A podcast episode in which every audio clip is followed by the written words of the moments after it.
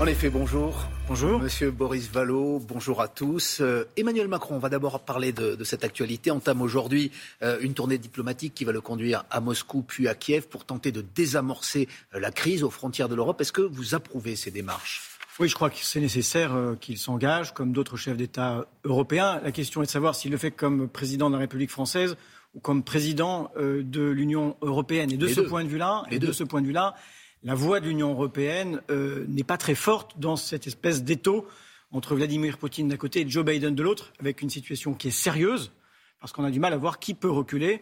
Euh, Vladimir Poutine, pour des raisons euh, de, de politique intérieure, hein, son nationalisme belliqueux est un ciment, et Joe Biden parce qu'il ne peut pas reculer en Ukraine sous les yeux de la Russie avec d'autres sujets, dites- sous les yeux pardon de la Chine avec d'autres sujets euh, en, en Asie qui sont particulièrement importants. Vous dites que l'Europe n'est pas assez présente. Du coup, est-ce que vous saluez, au titre de président de l'Union européenne pendant six mois, les efforts d'Emmanuel Macron Écoutez, euh, Emmanuel Macron, en matière de diplomatie, il a souvent péché par naïveté.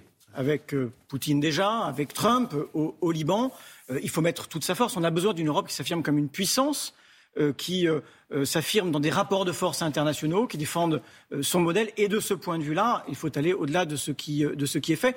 En tout cas, il faut continuer le dialogue, un dialogue exigeant, strict, et être capable de mesures qui pourront être des mesures dures dans les semaines euh, qui viennent. Il faut évidemment espérer la désescalade que chacun cherche. Est-ce que du coup c'est normal qu'il fasse durer euh, le plaisir ou le déplaisir pour certains euh, en faisant attendre encore la date de sa candidature à l'élection présidentielle. Est-ce que cela vous gêne ou est-ce que c'est normal la, la- la vraie question, c'était, compte tenu du fait qu'il euh, est dans une année électorale, devait-il prendre la présidence de l'Union européenne quoi Ce que d'autres pays euh, euh, ont différé quand ils avaient des échéances électorales. Je crois qu'il aurait été mieux pour euh, à la fois la qualité de la présidence française de l'Union européenne et pour la qualité du débat démocratique en France, qui est important, euh, qu'il fasse, qu'il ne fasse pas le choix qu'il a Mais l'agenda européen de la France n'est pas prioritaire?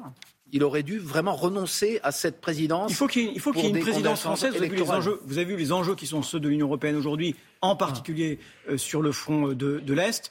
Euh, ça nécessite une présidence de l'Union européenne qui soit une présidence complète et qui ne s'arrête pas au mois de mars parce que Emmanuel Macron serait euh, candidat à la présidence de la République. Alors justement, cette candidature, cette élection présidentielle, on en parle. Vous êtes le porte-parole d'Anne Hidalgo. Euh, votre candidate euh, répète euh, au cours des interviews qu'elle ira jusqu'au bout, malgré des sondages qui la placent régulièrement entre 2 et 3 des intentions de vote. Est-ce que vous comprenez qu'on lui pose, qu'on vous pose la question, euh, vu le peu d'adhésion euh, que, que- que je- suscite je, je comprends qu'on nous la candidature pose pour l'instant une fois, deux fois, 50 fois, quand vous avez eu Mais 50 parce fois. que les sondages bougent Quand pas, vous avez monsieur 50 Vallot. fois la, la même réponse, eh bien, vous savez, euh, je vous fais toujours la même. Oui, on continue, parce que, en effet, c'est difficile, mais c'est nécessaire, parce qu'il faut des voix pour euh, les Français qui ont des vies dures, qui ont des fins de mois qui ne sont pas le 30, mais le 15, qui, ont- qui veulent vivre de leur travail, qui sont inquiets de l'inflation, qui veulent des services publics, qui s'inquiètent de l'école, de la santé, de la façon dont vont, grand- vont grandir leurs enfants et vieillir leurs parents. Et donc, c'est de ça qu'Anne Hidalgo parle, veut parler, et je crois que c'est la seule chose qui intéresse les Français. Vous savez, les états d'âme, la température de tel ou tel, ça intéresse assez peu les Le Français. parti, il en est où? Il est à fond derrière sa Il est candidate? derrière elle. Vous savez, moi, je me déplace beaucoup euh, dans les fédérations du Parti socialiste Pardon, et j'ai des militants qui euh, sont plutôt désireux euh, de se retrousser les manches que de baisser les bras. Pas partout, vous en êtes d'accord. Le patron de la Fédération du Nord, Benjamin Saint-Huil, un jeune élu du PS, a claqué la porte. Il dit, je le cite, qu'il y a un risque de déconnexion entre les appareils et je le vous peuple. dire. euh, Il dit qu'il y a un risque létal pour le parti. Qu'est-ce que vous lui répondez à M. Saint-Huil Eh bien, qu'il aurait mieux fait de se, lever- de se retrousser les manches que de baisser les bras. Et Anne Hidalgo était euh, à Lille euh, hier soir avec Martine Aubry. Et Martine Aubry, c'est la Fédération du Nord et c'est le socialisme euh, de cette région de France. Alors Martine Aubry, Bernard Cazeneuve, ce sont des poids lourds du PS, des gens qui ont gouverné. Vous voulez incarner une gauche de gouvernement par rapport à une gauche d'incantation, c'est vous qui le dites, incarnée notamment par Jean-Luc Mélenchon. Mais en même temps, vous promettez la hausse du SMIC à 15% dès l'été euh, prochain, si Oui. Madame Hidalgo est élue, une hausse de Et- 15% et en- du SMIC. En, quoi cela ne serait pas réaliste? Est-ce que vous pensez que les salaires, vous vous pensez les que les salaires sont l'ennemi du travail? Non, on peut difficilement parler de travail sans parler du travail qui paye, c'est-à-dire des salaires. Vous savez, depuis 2008, les salaires des 10% de Français les plus riches ont augmenté trois fois plus vite que celui des 10% de Français les plus pauvres. C'est un rattrapage, c'est une mesure de justice pour pouvoir consommer, pour pouvoir vivre. C'est ce qu'ont demandé beaucoup de Français sur le rond-point et de bien des manières. On en a applaudi beaucoup à 20 heures pendant le premier confinement.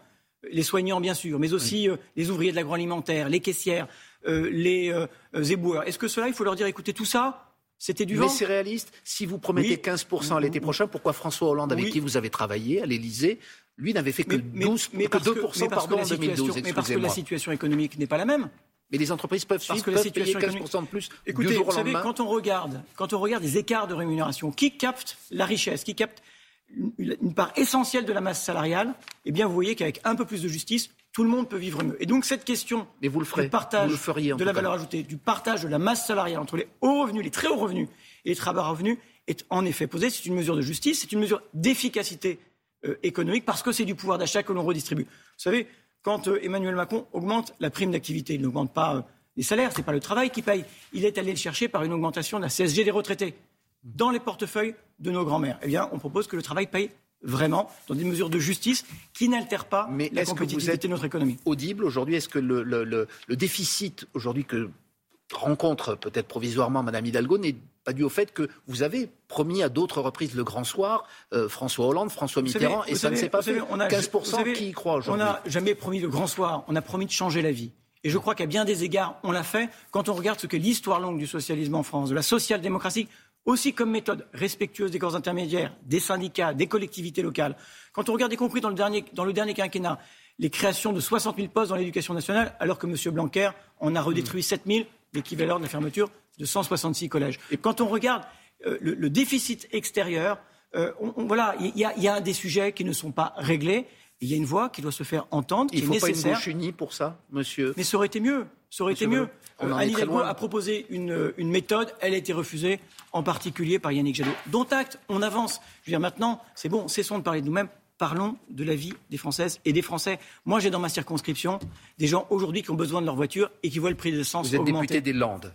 Et justement, il y a un dossier sur lequel vous êtes très en pointe, dans les Landes, mais aussi euh, sur le plan national, c'est sur le sujet des EHPAD, qui est dans l'actualité aujourd'hui. Vous, monsieur Boris Ballot, vous avez demandé une commission d'enquête, euh, notamment sur euh, le groupe Orpea, alors que de nouvelles accusations visent euh, maintenant l'autre géant du secteur, Corian. Où en est cette demande de commission d'enquête? La présidente de la commission euh, des affaires sociales euh, n'a pas fait droit à cette demande, considérant que nous n'avions pas suffisamment de temps pour travailler d'ici la fin de la session parlementaire. Je le regrette parce que, vous savez, on ne dit pas la même chose quand on est sous serment, quand on ne l'est pas. Et nous avons vu les dirigeants d'Orpea, en réalité, esquiver beaucoup des questions qui leur ont été euh, posées. Aujourd'hui, euh, il faut donner des moyens pour le- gérer cette, augmentation de la longévité, pour prendre en charge la dépendance et l'autonomie. C'est ce que propose Anne Hidalgo. C'est un milliard de plus par an pendant cinq ans pour augmenter les moyens des EHPAD.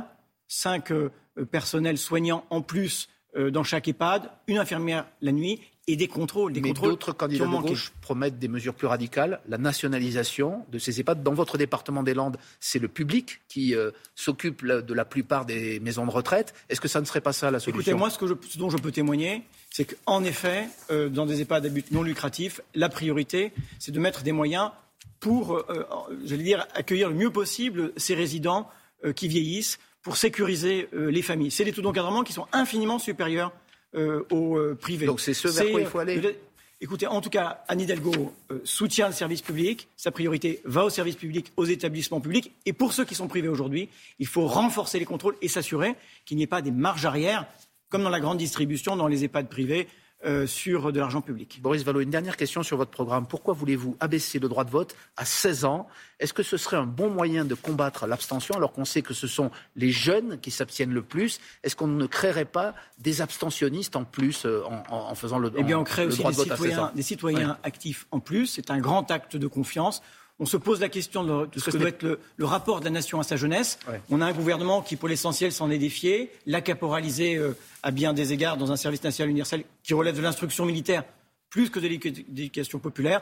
Nous, c'est 5 000 euros de dotation pour démarrer dans la vie. C'est le droit de vote à 16 ans. C'est un minimum jeunesse pour que chacun puisse démarrer dans la vie euh, à égalité. Mais le droit Voilà. de vote à 16 ans, euh, je, je vous Eh bien, repose la question, il faut s'en servir. ce sont des L'abstention aujourd'hui, elle est massive chez les jeunes. Ce sont des citoyens en plus. Ils veulent qu'on leur fasse confiance, qu'on leur donne les moyens de leur émancipation. C'est ce que propose Anne Hidalgo. Et euh, un grand acte de confiance dans la jeunesse. Voilà bien longtemps que cela n'a pas été fait. En tout cas, ces cinq dernières années, beaucoup de promesses et peu euh, de tenues. Boris Vallot, porte-parole d'Anne Hidalgo, candidate jusqu'au bout, vous l'avez répété ce matin. Merci, Merci et c'est la suite de Télématin.